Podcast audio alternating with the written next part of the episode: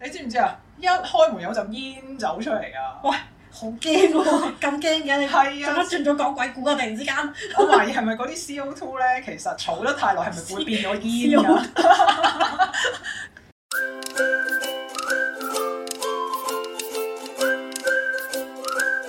大大家好，歡迎嚟到大露台，我係老味。我係 Kenix，我哋會同你一齊分享生活大小事，咪有咩忙先？又係翻工啊、放工啊咁樣咯。啊，咁我都係翻工啊，做 project 啊咁樣咯，係一如以往啦。啊，不如今日都講下翻工遇到嘅奇人奇事啦。好啊，即係其人其事，真係好誇張喎、有陣時誒、我哋就講啲誇張啲嘅啦，咁樣係。係有咩誇張嘢？有咩誇張嘢啊？誒、啊！以前曾經有份工，老闆誇張地迷信。係，誒我都有遇過，不過你講先。啊好 啊，咁係我講先。咁啊誒，以前咧曾經即係啱啱出嚟做嘢嘅時候啦，咁就遇上咗有個老闆咧就好信風水嘅，係咁我一入門口就見到佢三大缸嘅魚魚噶啦。係，即即係係有啲魚缸係幾大缸咧？魚缸有幾大缸？我諗誒、有個人咁長咁樣咯，有你個人咁長，即係一點五米嘅長度以上咯。跟住係啊，入面裝到好多魚嘅，不過誒唔係魚缸嘅魚池嚟嘅咯。係、三個， 三個 OK OK，係水族館。埋個係啦，咁啊養咗啲好貴嘅魚啦，真係係即係咩龍套豬啊咁樣，跟住條錦鯉咧好鬼長嘅，有我隻手臂咁長㗎啦， Oh my god！即係 sorry 係前臂咁長，係 係係啦，咁就誒仲有一缸就誒養嗰啲誒波波咁樣嗰啲咕嚕咕嚕嗰啲金魚咁樣啦，係就好多魚嘅，總之一入去就哇好多魚啊咁樣啦，係，咁一個魚缸 average 有幾多條魚咧？我真係冇計過喎，佢誒個誒波波金魚嗰個就好多嘅，係錦鯉嗰個缸都十幾廿條，我諗應該嗰度應該有上百條魚，三個缸加埋，係啊，我一定有我啦，諗有咁啊。大。啊，佢有一個好大嘅魚缸，養嗰啲咩龍套豬嗰啲咧，得嗰啲兩就三條嘅係嗰啲啫。係大啲嗰係啲啦魚。跟住嗰個錦鯉嗰個缸都大嘅，嗯，咁佢就請專人翻嚟咧去 mon 住嘅，即係係你一個禮拜總會見到個專人咧三次左右噶啦。係咁啊，專人咧就即係人哋咁大缸魚，梗係要緊守佢嘅職責啦。有一次我哋見到個魚缸入面有條死魚咧，哎係呀，波波金魚嚟嘅，不過啊係啦，係咁啊波波金魚即係有一條就啊唔小心開始半浮半沉咁樣啦。係跟住清潔阿姐就好緊張，即刻打電話俾個專人，專人喺半個鐘以內就嚟到，就即刻已經帶走咗佢，換翻條新嘅落去。哦，我即係要 replace 嘅，係啦，唔可立以刻，唔可以就咁撈走佢嘅。我諗佢對於嗰個數量係有有要個求數㗎。字係一定 嗰個數字係啊係嘅，啊，我覺得佢係有要求嘅。點解我會咁估同埋點解會話佢係即係好迷信咧？係就係啊佢佢應該有算過咧，個三光魚咧幾時要調位嘅。我哋每三到六個月左右咧，就會見到個三光魚咧喺度乾坤大挪移㗎。哦，即係可能龍套豬嗰一堆魚就要換過去波波金魚嗰邊個魚缸，係啊，啊我哋簡單啲啦，我哋當誒、呃、東南北咁樣都有個魚缸先啦。係咁佢將東邊個魚缸移過去，即係啲魚就調過去北邊咁樣咯。我跟想住問北嗰邊又調調嚟調去咁係啲樣咯。魚撈過撈晒去嗰一缸，定係成個魚缸搬過去咁哦樣？你知撈魚啫，撈魚啫。哦咁、但係佢又要喂都換水又成。成喎，係啊，佢又換水又成，好 cling clang 咁樣嘅佢哋都。咁樣換咧，啲魚會唔會死㗎？我好似又冇見過喎，因為阿專人係專業㗎嘛，你都係撈㗎。我唔係我唔識啊 嘛，即係俾我換咧就冚爛都死晒㗎啦。你哎千祈唔好咁樣對自己有啲信心。 咁啊誒嗰陣時咧，除咗啲魚缸要，即係啲魚要搬位之外咧。係我哋啲人都要搬位啊，哦，係咪同一個時間㗎？差唔多咯，未必係同一日嘅。但係你咧，即係見到啲魚缸開始要喐嘅時候，你就真係自己都知道啦，唔好買咁多嘢食翻去放低你都要調位啦咁樣。哦，即係你講緊全公司啲人嗰個座位表要換。係啊，我哋百幾個員工每個部門都調位咯。哦，即係好似以前中學咁樣個座位表要調位啦，咁樣係啊，係嗰個 concept 嚟係啊，嘅。田軍大挪移啊我哋全部都。不過誒、訓練到咧每一個人咧執嘢咧真係執得好快。我哋連埋啲電腦啊、mon 啊，全部拆晒出嚟啊。我哋即係連人帶凳再加個櫃桶仔咁樣咧。係我哋喺二十分鐘左右咧就已經搬好晒，三十分鐘以內咧就要 ready 重新 working 㗎啦。 我覺得你哋直情走火警都唔使驚。即係我哋要帶住啲文件一齊走過去係啊！ 快到咁樣嘅你哋，都真係幾快㗎。嗰陣時阿老細咧，佢誒好得意嘅，佢食飯咧開心咧，係佢又會 book 掛，跟住 book 咗個唔知咩掛，又會講出嚟啊，邊個幫我 check 咁樣，跟住啲即係啲心腹就個個前前後後咁鬥快喺電話嗰度 check 啊老細嗰個掛係咩掛咯，哇！跟住佢哋就好似鬥快有獎咁樣，但係我又唔知係咪真係有獎啦嚇。哇！識即係做佢啲心腹都要識少少風水喎，卜卦嗰啲咧，可能要聽得明咯，未必要識咯。我你聽得明都唔容易嘅。你成日係啊講俾我知我都唔明。跟住嗰陣時咧，阿老細仲喺自己間房度種咗一排唔知咩樹咁樣㗎。哇！跟住阿姐又係即係好似你之前咁講啦，清日阿姐又係同我哋講，唉，嗰幾樖樹咧要小心啲啊咁樣咯。喂，你講開樹咧，我以前有間 office 咧都係一排樹㗎，即係咧老細個房咧就 L 型窗嘅，嗯，咁佢就話有一邊窗咧就唔知有殺啊定咩咁樣啦。吉利啊，係啦，咁佢就要擋，但係擋咧唔係用一棵樹擋，係用一排樹嚟擋嘅。係 啦，佢咧你都知即係一一個房 L 型窗，即係嗰個窗咧係佔一個闊度噶嘛，都好長㗎係嘛。啊，咁所以佢要用一排樹咧去擋咧，而嗰啲樹咧係連盆帶樹咧係有天花咁高嘅哇，喎。係啊，有八盤到啦，七八盤到啦。樹林嚟喎。係，啊，跟住嗰啲大葉植物嚟噶嘛，花園有幾大啊？花葉咧，我覺得有一個身區咁大嘅，哦一個人類嘅身區，即係我啦好大一喎，塊葉都有，我望半個，即係我唔計啲手腳啦，淨係我個身嘅一半咁大塊即係佢葉。要遮住一個 B B 仔咁啊樣。係係係係，有咁大塊，哦每一塊葉都有咁大塊，有八棵呢啲樹一字排開咁樣啦。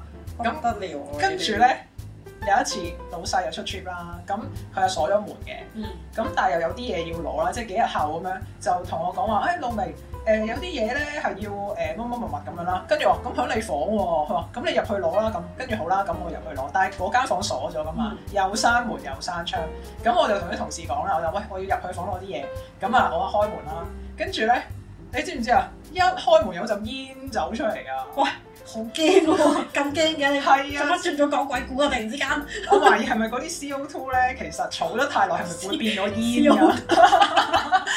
跟住咧，我哋一見到哇，點解有陣煙㗎？咁但係嗰樣嘢咧又要又一要定要攞攞啦啦。咁我哋咧，我唔記得我係咪我，好似係我，我吸咗啖氣，忍住咧就衝咗入去，手都係咁樣衝入去啦。跟住咧攞咗嗰樣嘢之後咧，即刻衝翻出嚟閂門，一啖氣。好好緊張喎呢件事。係啊，跟但住係但係嗰排樹咁緊要，唔使淋水啊剩嘅咩？佢又鎖晒窗又剩咁喂，樣。好似話唔可以淋得太多㗎。哦，因為咧，阿清潔阿姐咧，即係佢隔日嚟嘅，好似佢隔日嚟咧，就係咪隔日淋水咧？好似係。跟住咧，阿老細好似有同佢講：阿姐啊，你唔好淋咁多水啊！有我聽過佢有咁講，哦，係啦，所以以應該係嗰一次咧，佢出 trip 前咧，哦就淋咗我淋啦。咗一轉，係啦啊，，就唔準你哋入去啦。係啦，係啦，係啦，咁樣咯。我但係有陣煙呢個夠誇張啦，哦認可係啊，認可，好誇張呢單嘢。做啲誇張啲啊我再誇張啲應該冇啊！鐵肺春，另外一間公司。咦咦嗱，你都知啦，一咩新年伊始，萬象更新啊嘛。你講咁 咧就梗係要貼揮春啦，係新年。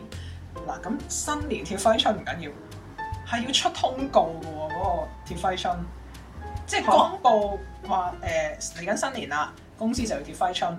今年嘅揮春咧就有三個咁樣，即係例如誒恭喜發財、身體健康、財源廣進咁樣啦。咁，因為每年都未必貼呢三款嘅，係哦即係你都知咧，佢要揀嘅，啊係啦，我哋平時都好求其咁樣市面買到咩咪咩咯咁樣啦，唔係嘅，要揀過嘅嗯嗰三個揮春，最出通嘅話俾大家知。咁跟住咧，同埋貼揮春咧，唔係話你貼咁就貼嘅喎，一定要揀一個啱嘅位去哦，即係度過邊個方位咁樣。貼。係啦，仲要有時辰同埋邊個貼，喂，咪住先，如果新年期間咁樣，阿老細欽點嗰個人話我避年喎，今年我新年咁樣去誒唔知邊度玩啊咁樣。好似冇人違抗過聖旨喎。好 amazing 啊嗰啲，因為嗰件就係陰年啊嘛，仲要貼揮春咧，有機會係半夜貼㗎，所以嗰個同事被陰點嘅同事咧，係需要喺嗰個吉時咧翻到公司，然之後完成呢個行為嘅。係啦，要即係譬如誒十二點零三分搭正嗰下貼咁樣貼落去，因為好似係誒運動場賽跑有人響警 號咁樣，即係嗰個撳嗰個係啦，啊咁樣就嘅。要好精準嘅個時間。咁點樣咁精準啊？即係有人喺側邊幫佢貪時間定點啊？好似係有人 time 㗎，即係所以貼揮春嗰樣嘢係嗰兩個人去負責㗎。呢件事真係好重要啊！係啊，仲要啊！你唔好就咁貼晒四邊喎，嗰、個揮春個頂咧係有少少彎形嘅，咦好似呢個招財貓招財嗰隻手咁樣，哦入啲入錢過埋嚟嚟，係啦，所以你唔好貼到咁工整，係要嗰個頂有少少曲落嚟係啦，有少少曲落嚟嘅，喂，學到嘢，學到嘢，呢個學係到啦，嘢，係啦，係啦，係啦，算唔算誇張啊？算啦。係啊，我我一有冇生俾人人陰陰點過 啊？冇，我唔係嗰個急人，啊因為。一人係啦，呢個係我遇過貼揮春最誇張嘅一個情況。有冇誒遇過誒老細會算埋你啲生肖啊、成啊咁樣誒、啊？有喎、 好哇！你打嗰啲咩工嚟啊㗎？ V 運啊！ 係咯，咁咧誒，同事嘅生肖一定知啦，係跟住 partner 嘅生肖亦都一定知。好，咁跟住咧就生肖得㗎啦，唔使話誒，其實嗰啲出身嗰啲都知㗎啦，係咁員工會知係啦啊，。員工 partner 都知啊，我都知。咁樣咦？ 就係嗰個時間啦嚇，即係類似新年啊附近嗰啲時間咧，已經要叫定啲風水師嚟睇風水啊，預計下年點樣行啊，邊個房又點點樣？啊，嗯同事坐咩位又點啊會。計部坐邊啊？係啦你嗱，但係啲同事唔使好似你咁樣調位嘅，哦，大家坐實個位，但係咧每個位放嘅嘢就唔同啦，每一年可能有啲寓意啊，或者係水啊，或者係財神啊，就 就做翻佢嘅 function 係啊，啦，唔同嘅 decoration 咧就放唔同同事嘅崗位咁樣嘅。好有趣。啊係啦，咁而人咧亦都要有帶啲嘢嘅，佢唔係叫你指定着咩衫啊嘛？冇冇冇。但係我就某年咧，我個生肖就唔知點，所以我就要帶兩個金牌嘅金嘅生肖牌，有得 claim 公數。 差啲以為佢要你帶錢翻工添，唉，仲有金牌啊！帶個要金問你牌，喂嗰陣時個金價係點啊？咁樣好彩公司 claim，即係嗯寓意嘅啫，細細個啊得㗎啦。係係咁，所以我咪即係睇到我有袋落銀包咁樣咯。仲有冇 keep 住啊？我有 keep 啊，但係今年已經唔係嗰年啊嘛，所以而家冇袋咗銀包咯，係啊哦。融咗佢啦。哎呀，我都唔知啊，不係過是但啦好鬧交啊嘛睇佢某一年有需要可以就代翻啊嘛。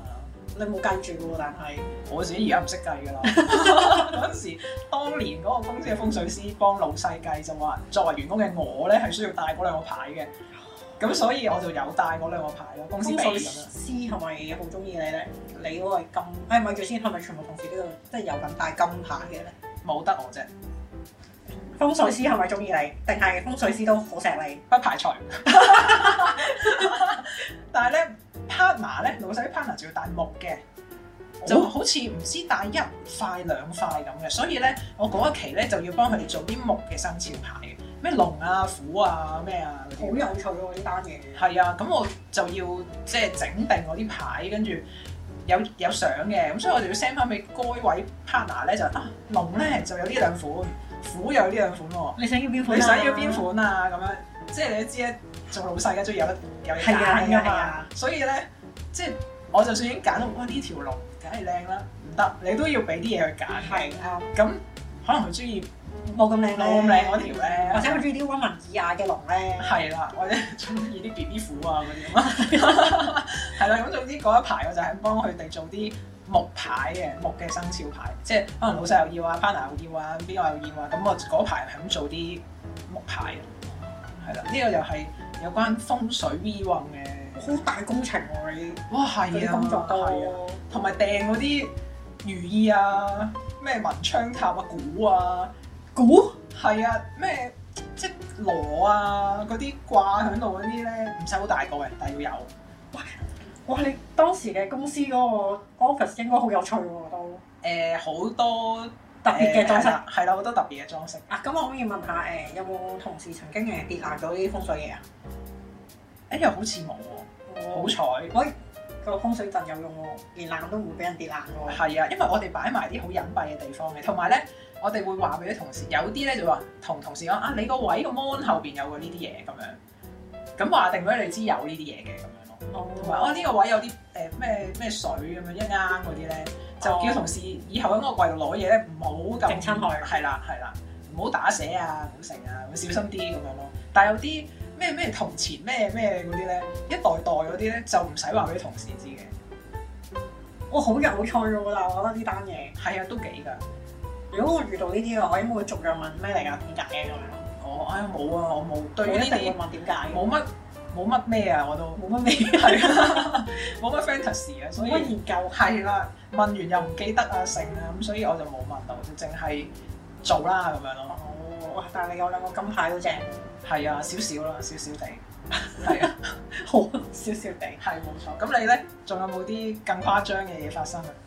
呃風水嗰啲就好似冇乜啦，咁但係啊有啲誒、誇張啲嘢就係、誒、啊，因為我翻地盤啲 office 噶嘛，咁啊係難免即係有啲師傅啊、成啊咁樣殺屁啊都會有嘅。係係啦，咁啊誒，前嗰排咧就有唔知第二啲公司嘅師傅就話啊，個同事受咗傷就要誒、我哋揾人幫手處理咁樣啦。嗯咁啊嗰個師傅又唔係喺我哋啲場地嗰度受傷啦，佢受傷又唔關我哋啲嘢事啦。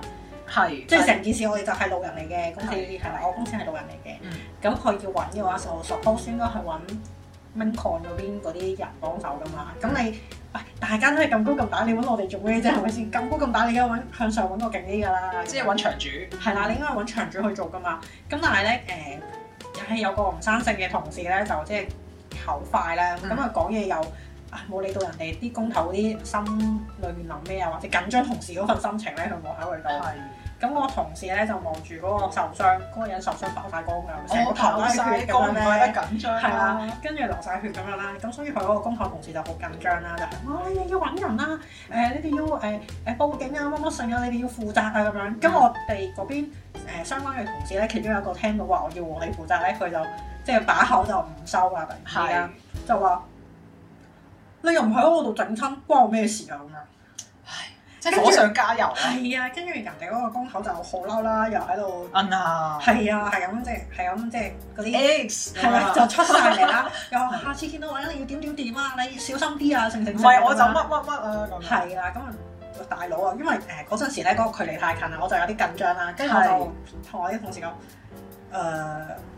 我落樓下揾人問啲嘢先咁樣。係咁啊誒，其實當時咧，雖然阿同事 A 就多口啦，講咗啲即係誒唔係太有同理心嘅嘢，雖然佢講嗰句説話係啱嘅，係係啦，但係唔應該係咁樣，同埋喺呢個時間講出嚟。唉，presentation 好重要啊。係啊，咁於是乎咧，我哋就有另外一個同事咧，其實一路都幫即係幫佢聯絡緊大判啊、Mincon 啊、場主啊咁嗯，啲人嘅。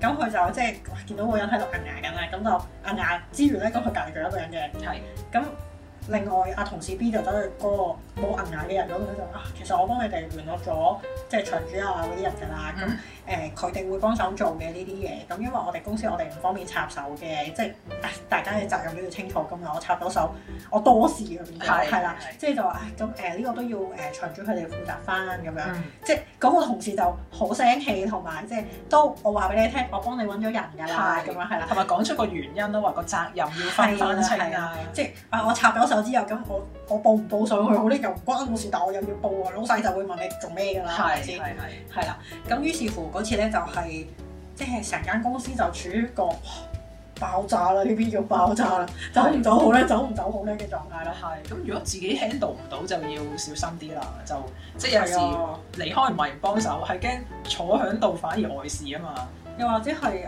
講緊有冇能力去幫手啊？係啊，handle 唔到有陣時反而離開咧，係仲幫到件 事。係啊，你大佬喂，有人浸親你唔識游水，你跳落去救佢，係係啊，啊， 佢識搞事，係啊。